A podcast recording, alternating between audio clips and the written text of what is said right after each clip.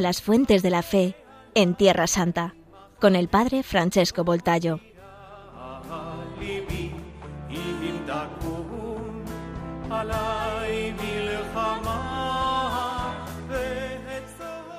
Queridos amigos, es verdaderamente un misterio esta tierra, Tierra Santa, misterio de sus lugares, de Jerusalén, una tierra siempre herida, pero en el mismo tiempo elegida por Dios. Y ahora en estos años de pandemia, eh, nosotros los cristianos en todo el mundo, yo he recibido muchos mensajes, han descubierto la necesidad de reforzar sus vínculos con los lugares santos, como si hubieran advertido con renovado vigor una nostalgia por las fuentes de nuestra fe. Y es de verdad así, la Tierra Santa lejos de ser un lugar cualquiera, es el lugar en el que nuestra fe tuvo origen. Y por otra parte, es verdad que el corazón del mundo está aquí. Eh, el corazón del mundo palpita en Jerusalén y no solo para los cristianos, como veremos. Aquí de verdad la realidad de, del lugar y la de los hombres se encuentran y por eso esta tierra ha sido siempre una cruz, una encrucijada de religiones diferentes, de diferentes culturas que se mezclan, podemos decir, se mezclan misteriosamente con la realidad de Dios, porque Dios ha escogido esta realidad tan difícil, con tantos conflictos. Por eso es un país que ha tenido invasiones y guerras por parte de pueblos antiguos. Pero al mismo tiempo Tierra Santa es sin duda el barómetro, podemos, podemos decir, del mundo, el barómetro del mundo, como un microcosmos que es reflejo de la situación mundial. Eso es muy importante porque el peregrino que viene aquí en Tierra Santa y también eh, los oyentes pueden tener la tentación de poseer el misterio de esta tierra, de eh, rechazar sus contradicciones o malentender o rechazar el misterio de Tierra Santa y de Jerusalén. O otra tentación, especialmente en estos días, es la de querer poner orden, erigirse en juez y mediador entre los hijos que todavía luchan por esta tierra, por la herencia de la misma tierra.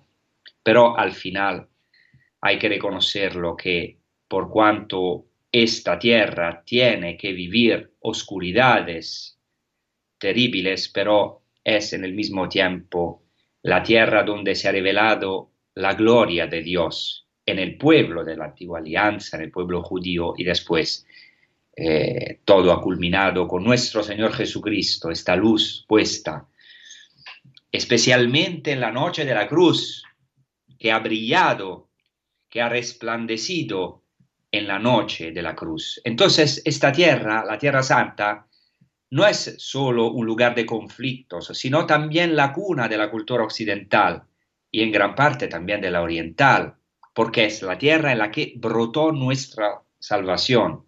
Entonces sí es verdad que esta tierra es teatro de contiendas muchas veces irreconciliables. Por otro lado, sigue siendo el centro que da vida y esperanza a muchos, a nosotros claramente los cristianos, los católicos, pero también a judíos y a musulmanes, porque como dice el Salmo, todos han nacido en ella, todos hemos nacido en Jerusalén, en Tierra Santa, podemos decir. Entonces, aunque el rencor levanta todavía murallas tan altas, tan infranqueables, la Tierra Santa sigue siendo el único lugar en el mundo, y esto es también su fascinación, en el, único lugar en el mundo en el que a pesar de todo, las tres grandes religiones conviven como en un mosaico complicado, muy complicado, pero adornado siempre con gran diversidad de colores. Entonces, tierra herida, tierra turbulenta, pero también tierra elegida. ¿Por qué elegida? Porque Dios, podemos decir, quiso mezclarse, para decir, mezclarse con el hombre. Este mezclarse comporta el encuentro o la confrontación con la realidad humana, siempre llena así de contradicciones, pero amada con locura por Dios. Dios es, vamos a decir, un loco porque nos ama, nos quiere con tanta locura todavía después de tantos nuestros pecados y tantas heridas que hemos vivido y que también causamos a los otros.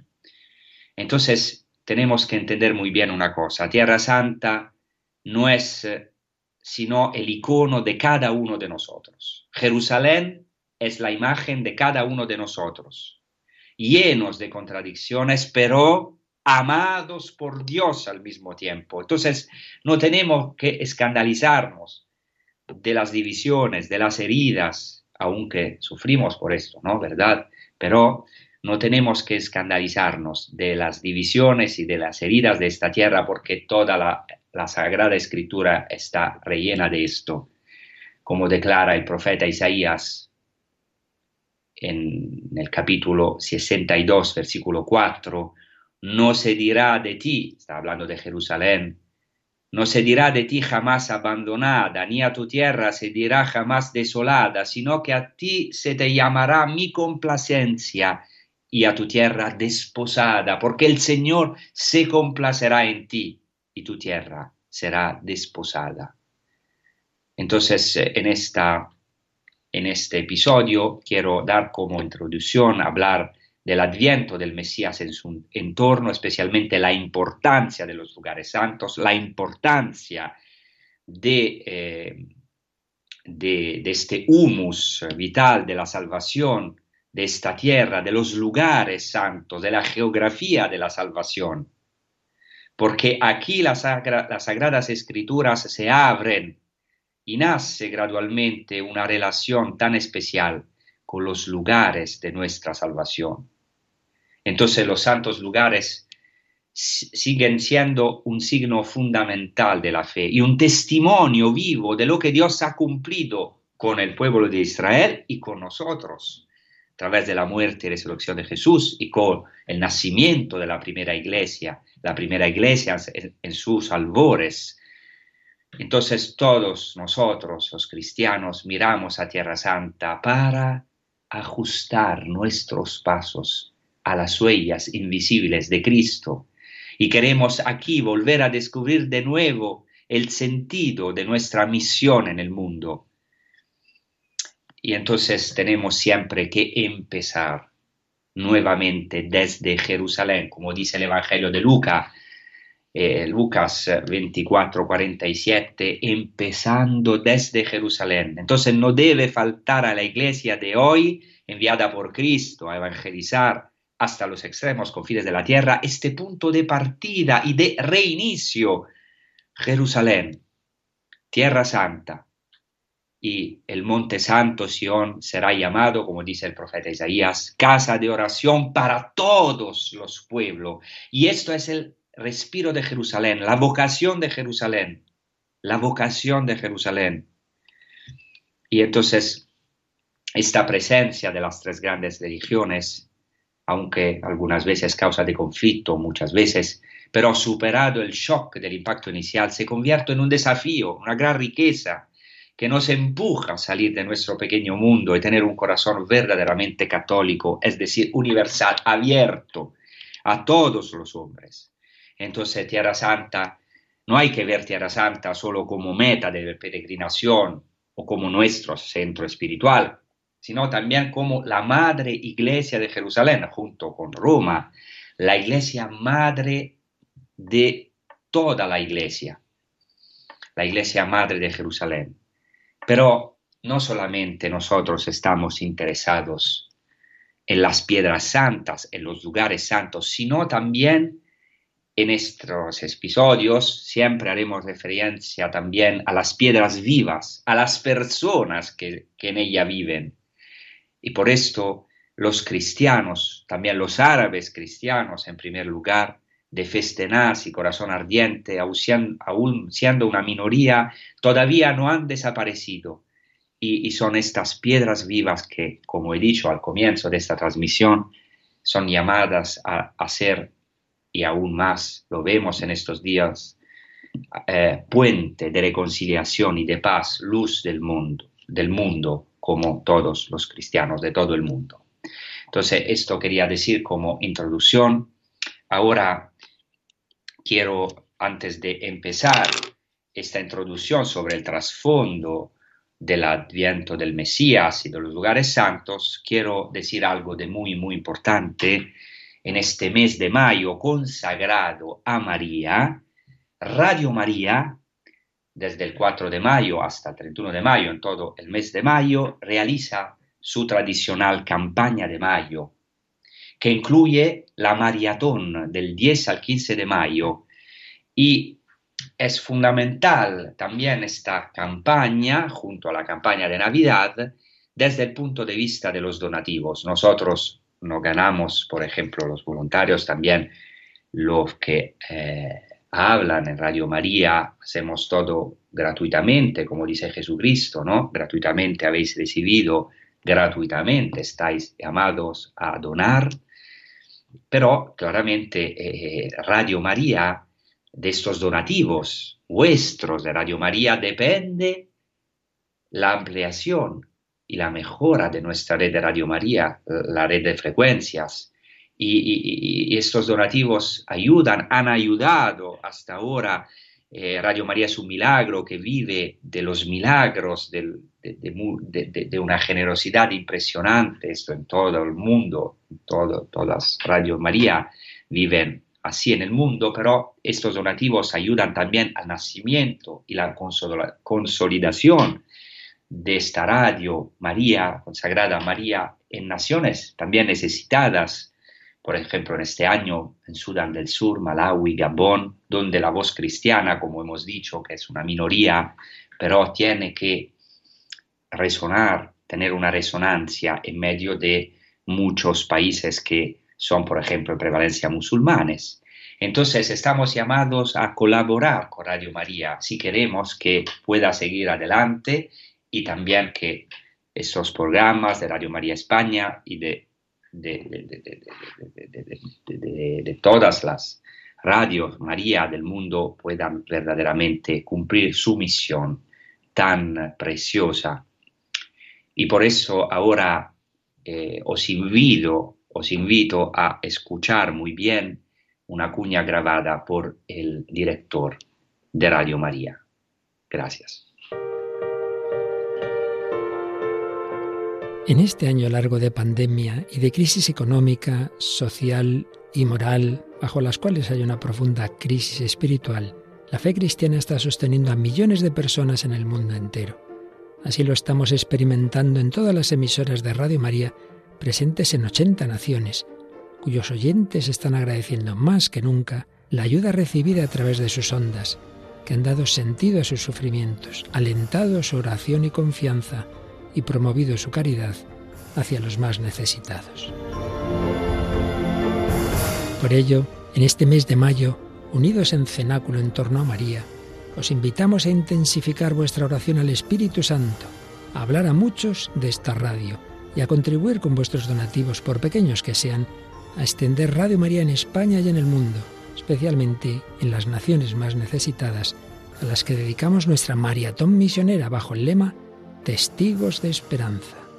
Así pondrás tu granito de arena para que todo hombre reciba el anuncio que proclamaba el Papa Francisco en la solemnidad de Pascua. El Señor nos precede siempre, en la cruz del sufrimiento y de la muerte, así como en la gloria de una vida que resurge, de una historia que cambia, de una esperanza que renace. Puedes informarte de cómo colaborar llamando al 91 822 8010 o entrando en nuestra página web radiomaria.es. Seamos con Radio María testigos de esperanza.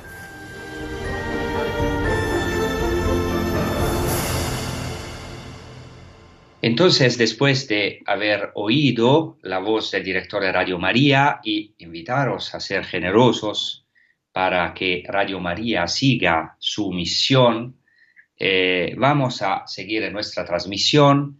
En esta transmisión, como, como, como saben, eh, deseamos beber en las fuentes de la fe en Tierra Santa. Hemos dicho varias veces fuentes que son, en primer lugar, la escritura, la sagrada escritura y la tradición, sin claramente dejar de lado los lugares santos en los cuales Dios se ha revelado. Por esto, en estos episodios siempre vamos claramente a profundizar el trasfondo, el, trasfondo de la Sagrada Escritura, especialmente el trasfondo judío, pero también el trasfondo arqueológico y más de nuestros lugares santos. Entonces, cada uno de nosotros, como canta el Salmo 87, ha nacido en Jerusalén y en esta tierra están todas nuestras fuentes. Entonces, después de haber hablado de las fiestas judías y del Mesías, vamos a dedicar los próximos episodios a la espera, la preparación y el adviento y el nacimiento del Mesías en Belén. Y este episodio será una introducción a todo esto. Eh, y, queremos así ayudar al oyente a gustar los lugares santos, los lugares geográficos, los textos, el ambiente y las tradiciones, a gustar en una palabra todo lo que constituye el humus vital en el que ha florecido nuestra salvación. Entonces, nos vamos a centrar en los testimonios literarios y arqueológicos y también claramente en las fuentes de la tradición, los padres de la iglesia, la liturgia oriental, porque en Tierra Santa gritan hasta las piedras sobre las que caminó, Jesucristo. ¿eh? Como dice el mismo Jesucristo, las piedras gritarán. Y entonces esto intentamos hacer, hacer gritar las piedras, las piedras y también las piedras vivas constituidas por el pueblo cristiano árabe y el pueblo judío, cuyas tradiciones son un tesoro inmenso. Entonces, a través de estos episodios intentamos ofrecer llaves hermenéuticas, o sea, quiere decir de interpretación de la escritura y de los acontecimientos de la historia de la salvación, con el fin de entrar en profundidad en los lugares santos y en estos eventos de la salvación. Y entonces vamos a empezar sobre eh, el lugar santo. ¿Qué es un lugar santo?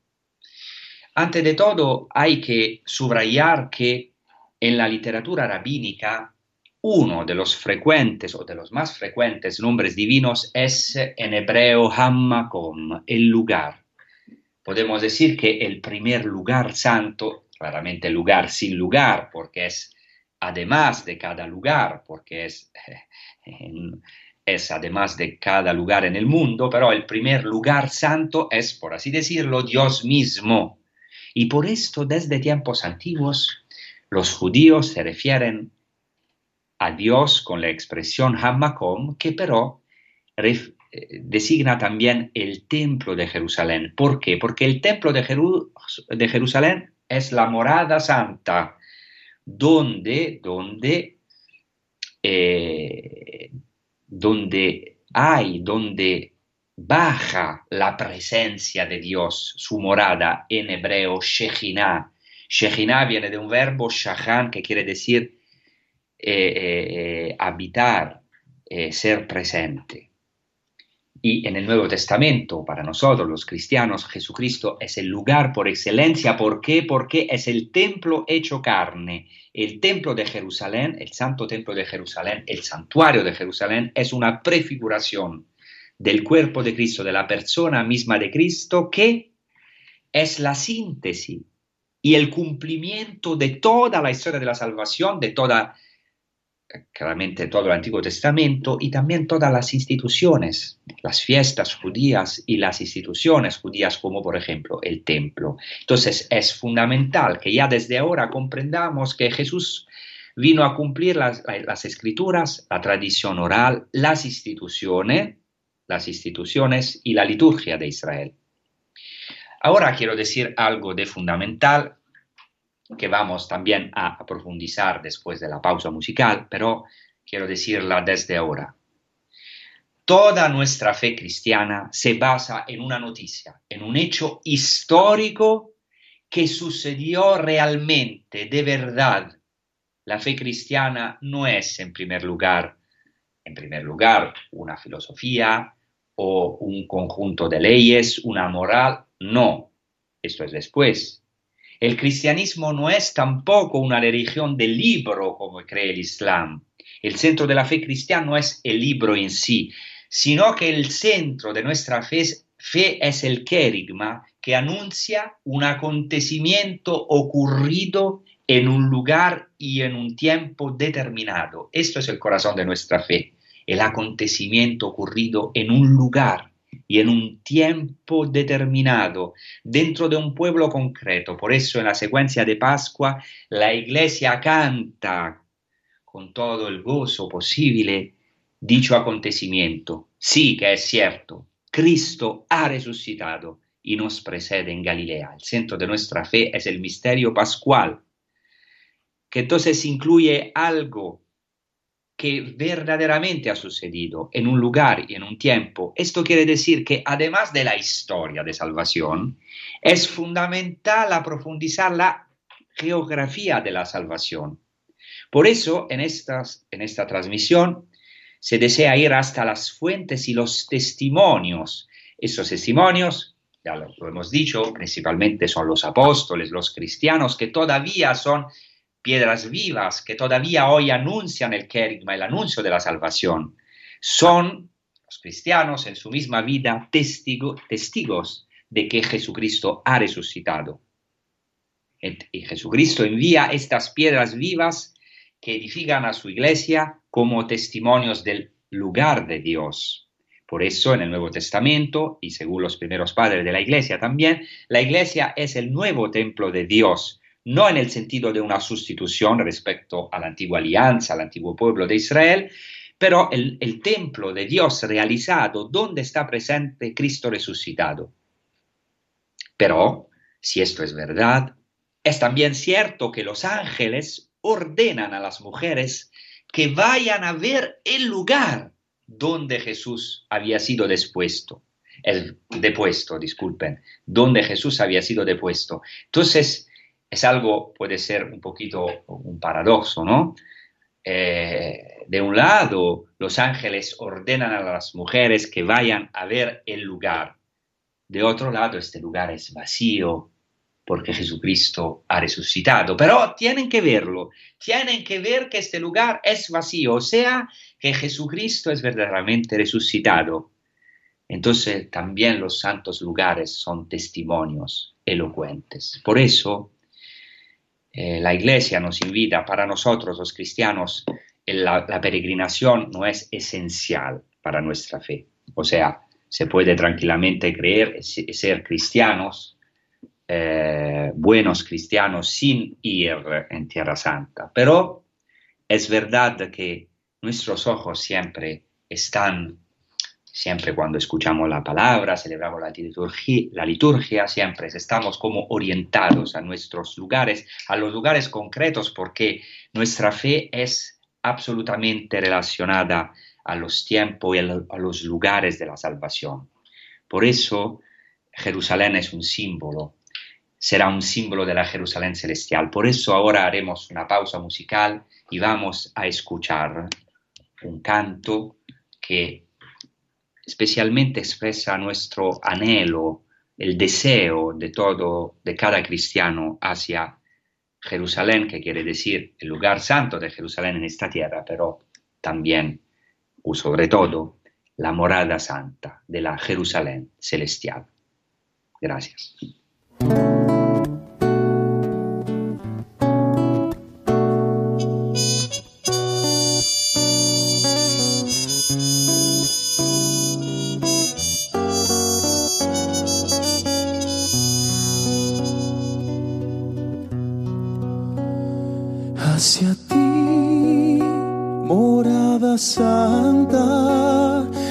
Hacia ti, tierra del Salvador, peregrinos, caminantes,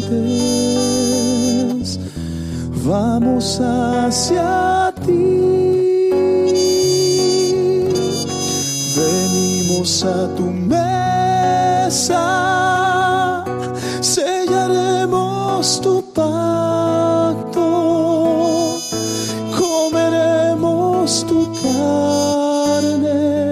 tu sangre nos limpiará. Reinaremos contigo en tu morada santa, beberemos tu sangre, tu fe nos salvará.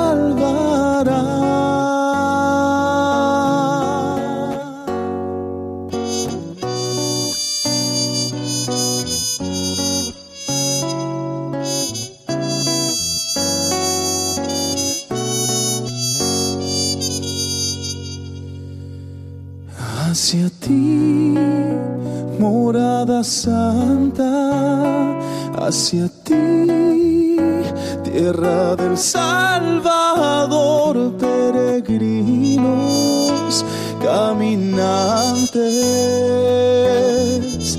vamos hacia ti.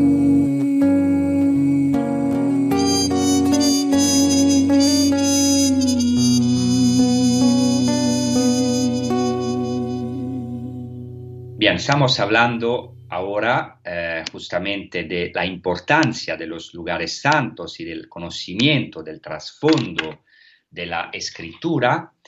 Y, eh, ahora quiero decir que también es muy interesante que los pontífices de la Iglesia eh, han, eh, especialmente en los últimos tiempos, en el tiempo del Concilio Vaticano II, han llamado, han invitado a todos los católicos a volver a estas fuentes de la salvación, a, los lugares donde todo empezó. Por ejemplo, San Pablo VI fue, y esto es algo impresionante, el primer papa de la historia después de San Pedro, fijaos, que pisó Tierra Santa con su histórico viaje de 1964.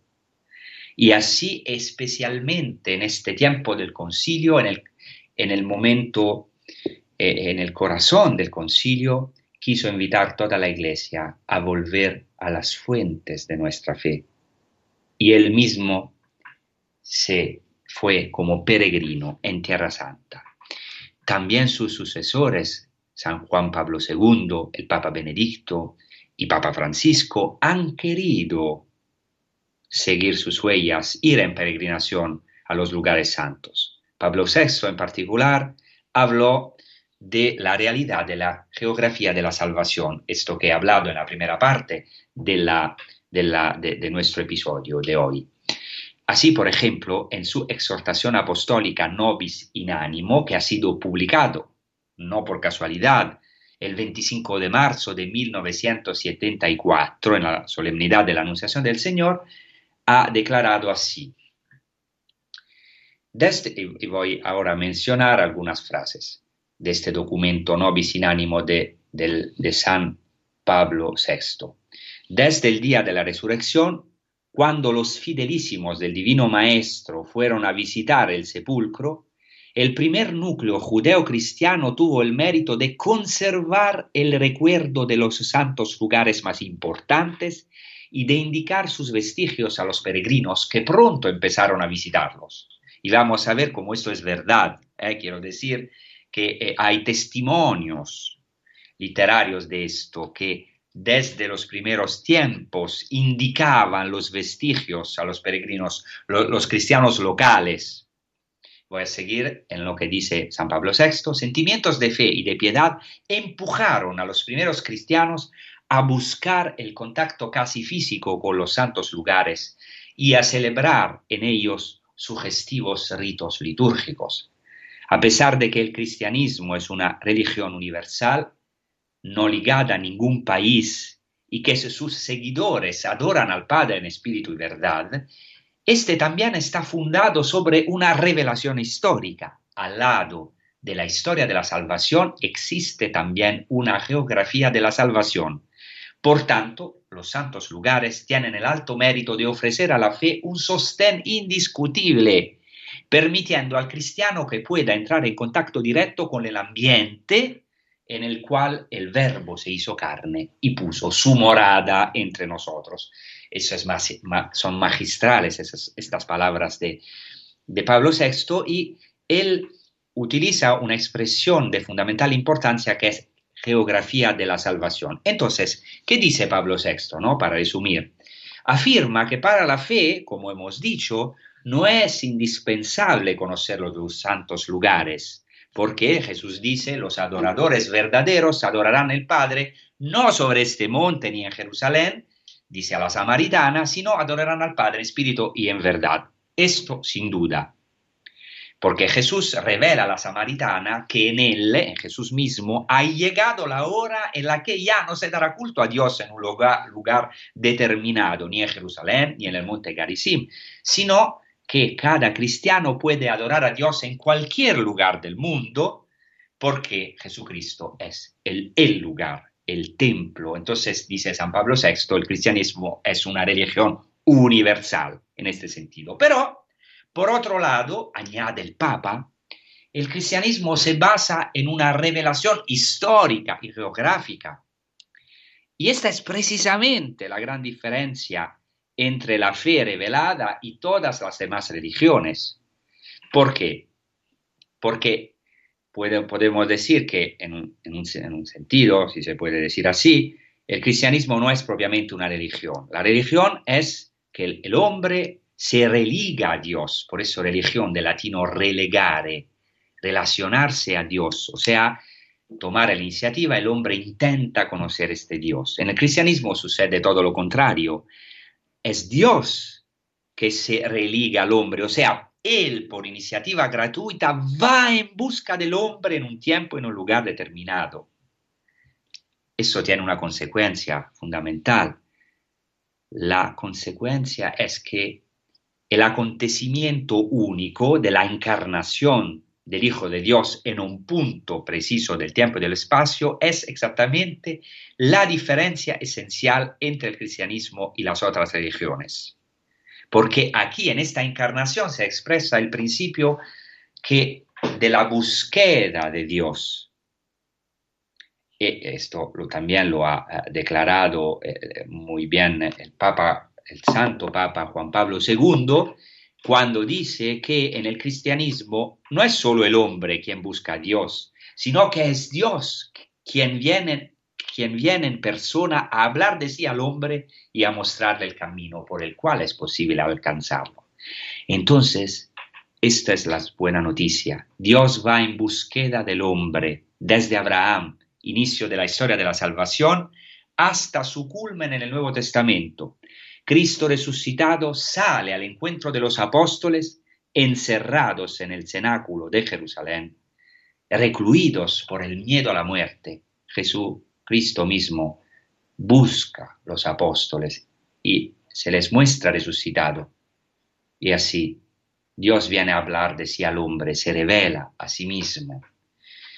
Y ahora hacemos otra pausa musical y quiero escuchar un canto que habla de la paz de Jerusalén, un salmo muy importante, eh, un salmo de las salidas, como decimos, o de las ascensiones, o sea que los antiguos peregrinos, desde tiempos muy antiguos, los judíos cuando peregrinaban y salían, hacían la subida a Jerusalén, una subida muy dura, desde Jericó, desde el punto más bajo de la tierra, y cantaban algunos salmos. Uno de esos salmos de, las ascensiones o de las salidas habla de la paz de Jerusalén.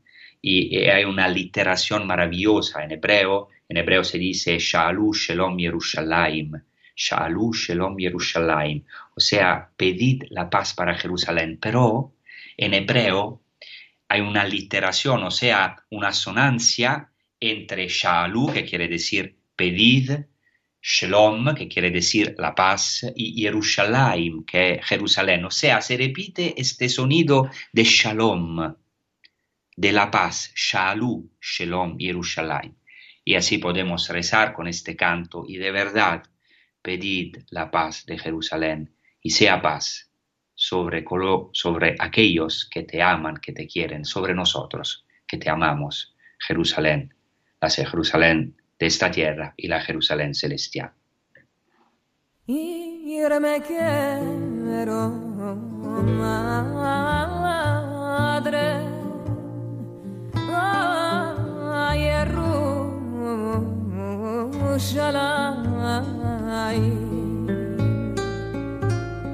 como me, de sus frutos.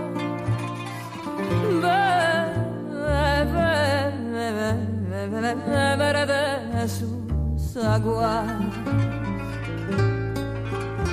y en él me arrimo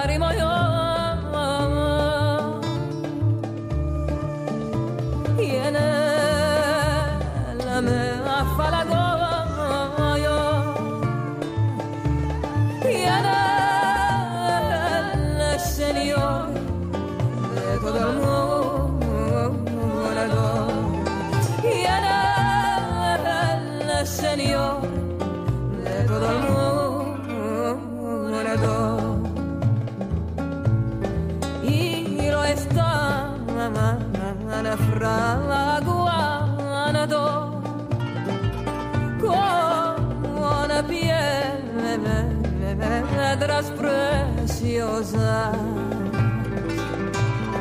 y lo está labrando con piedras preciosas.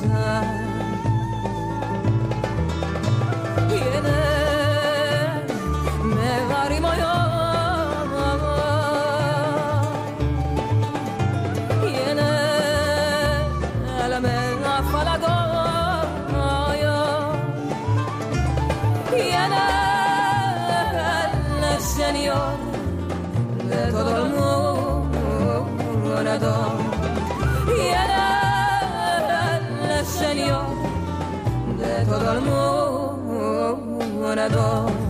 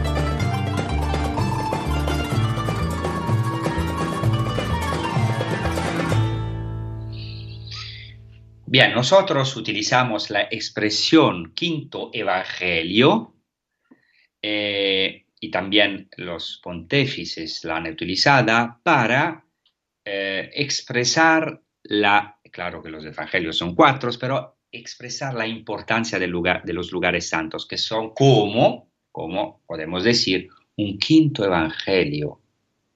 El Papa Benedicto XVI, en la exhortación apostólica post-sinodal Verbum Domini, ha exactamente subrayado esto.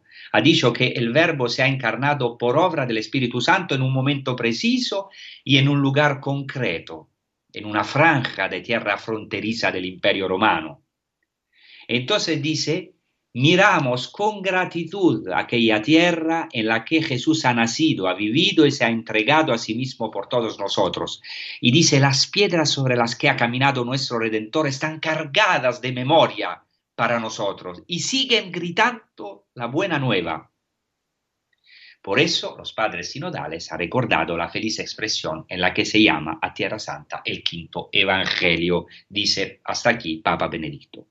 Y por eso quiero dar dos ejemplos para, en conclusión de esta introducción, por ejemplo, tomamos el ejemplo de Nazaret, la cueva de la Anunciación. En la cueva de la Anunciación, los padres franciscanos han puesto la siguiente inscripción hic verbum caro factum est en latín, o sea, hic verbum, aquí el verbo, factum est, caro factum est, se hizo carne. Entonces, es indudable que Tierra Santa, como hemos dicho al comienzo de, esta, de este episodio, eh, es indudable que esta Tierra Santa ha tenido que sufrir heridas sobre heridas en el curso de la historia. Sin embargo, la buena noticia consiste exactamente en el hecho de que Dios se ha dignado descender en esta tierra concreta, llena de heridas, polvorienta, llena de piedras y espinas de toda clase y de conflictos. Entonces Dios se ha revelado a un pueblo concreto, el pueblo judío, haciendo con él una historia maravillosa que hay que, que hay que conocer profundamente. Un cristiano no puede ignorar las raíces judías de su fe, esta es una consecuencia de la encarnación. Entonces Jesucristo ha descendido en esta tierra herida, en este pueblo también herido, que ha vivido muchísimas injusticias en el curso de la historia y también que fue y es hasta ahora un pueblo pecador como nosotros. Nosotros eh, hemos sido elegidos por Dios y el Señor nos ha salvado cuando éramos pecadores y malvados, como dice San Pablo. Otro ejemplo, para entender la necesidad de aprofundizar la etnografía de la salvación, la podemos, lo podemos ver en el río Jordán. Jesucristo, como sabemos, desciende para ser bautizado en el río Jordán, no por casualidad, el río Jordán. ¿Qué quiere decir Jordán? Jordán es un nombre hebreo, Yarden, que proviene de la raíz Yarad, Yud Resh Dalet, Yarad, que significa descender. Entonces es un nombre profético, es un lugar de nuestra salvación, el río Jordán, porque allá Jesucristo ha descendido. Quiere decir descender, viene de una raíz verbal que quiere decir descender. Entonces fue en este río, el río Jordán, donde Jesucristo hizo sus kenosis. Kenosis quiere decir em, que Jesucristo se ha vaciado, o sea, se ha despojado. Él, la plenitud, quiso entrar en este vacío, vaciarse, el verbo que no en griego quiere decir vaciarse. La kenosis es el el despojarse, el descendimiento de Cristo, que está admirablemente prefigurado en este lugar de Río Jordán y en su nombre, porque es en el Río Jordán que Jesucristo se hace bautizar por Juan el Bautista. Y como he dicho, no, no es por casualidad que Dios haya escogido este lugar. ¿Por qué? Porque el río Jordán, al término de su curso, alcanza las profundidades de la Tierra. Fijaos, el punto más bajo del planeta libre de aguas y hielos, es la orilla del Mar Muerto, exactamente ahí donde el río Jordán desemboca a, a 423, 423 metros bajo el nivel del mar. Fijaos, 423 metros bajo el nivel del mar.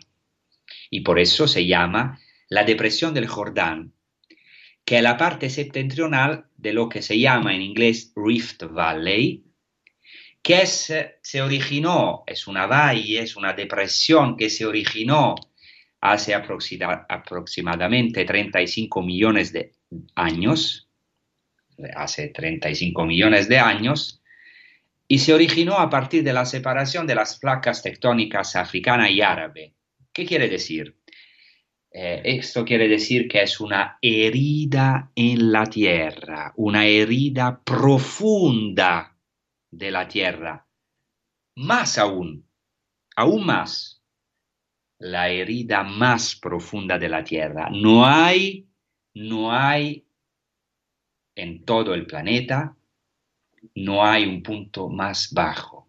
Es impresionante que Dios haya escogido este lugar tan bajo, una herida profunda de la tierra. ¿Por qué es impresionante? Porque es un símbolo de nuestra herida. Todos tenemos nuestros vacíos. Por eso, por eso Jesucristo hace una kenosis. Se vacía hasta nuestros vacíos.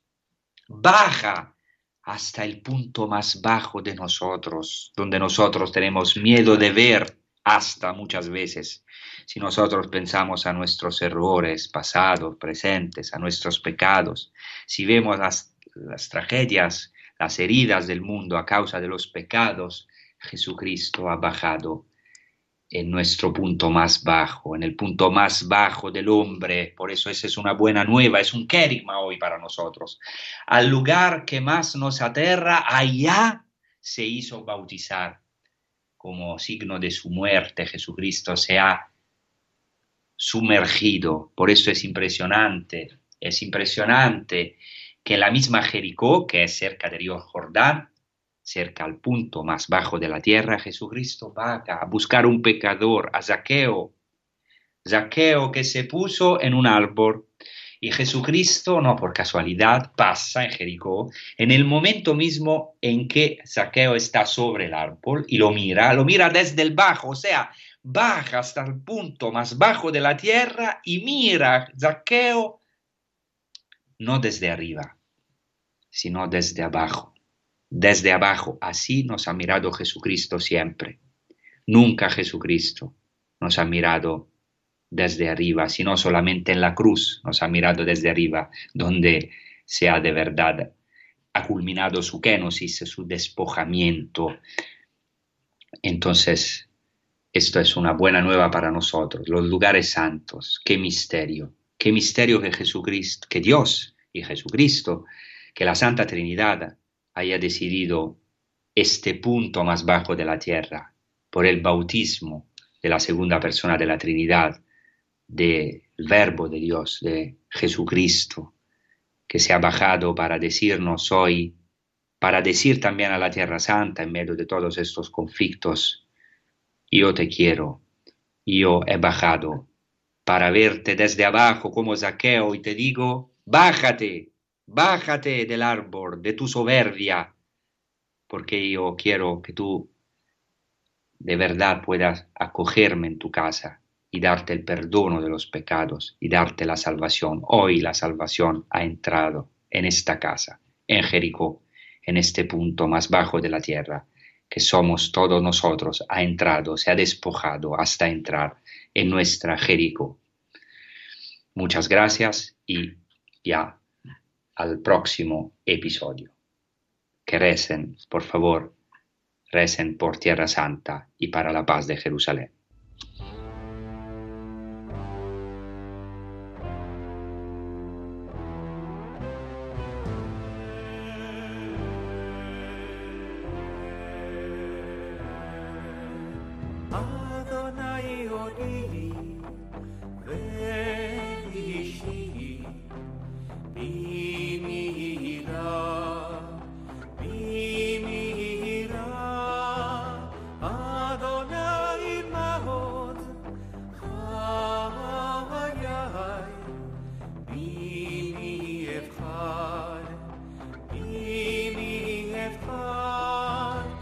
Así finaliza en Radio María a las fuentes de la fe en Tierra Santa con el Padre Francesco Voltayo.